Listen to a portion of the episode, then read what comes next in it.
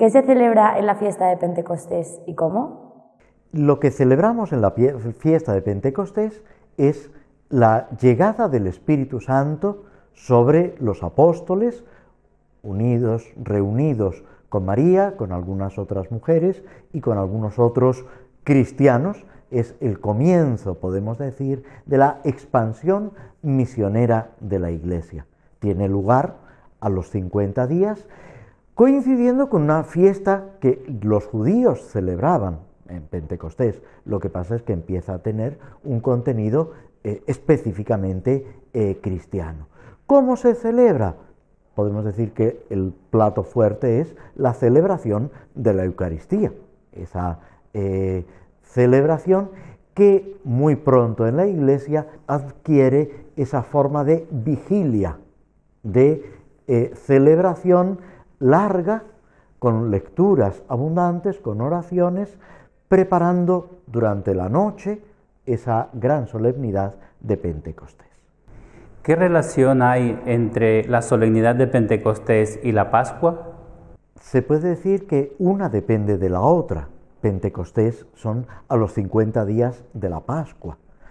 Jesús le dice a los apóstoles, os conviene que yo me vaya para que venga el Paráclito.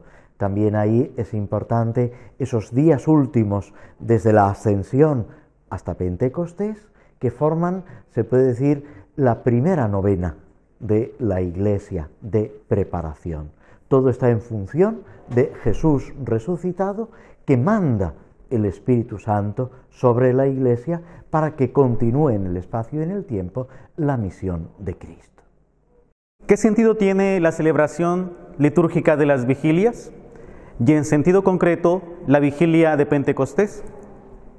La vigilia propiamente es estar atento, vigilante, despierto para poder celebrar adecuadamente una fiesta. La gran vigilia es la vigilia pascual. Después, inmediatamente después, la vigilia de Pentecostés.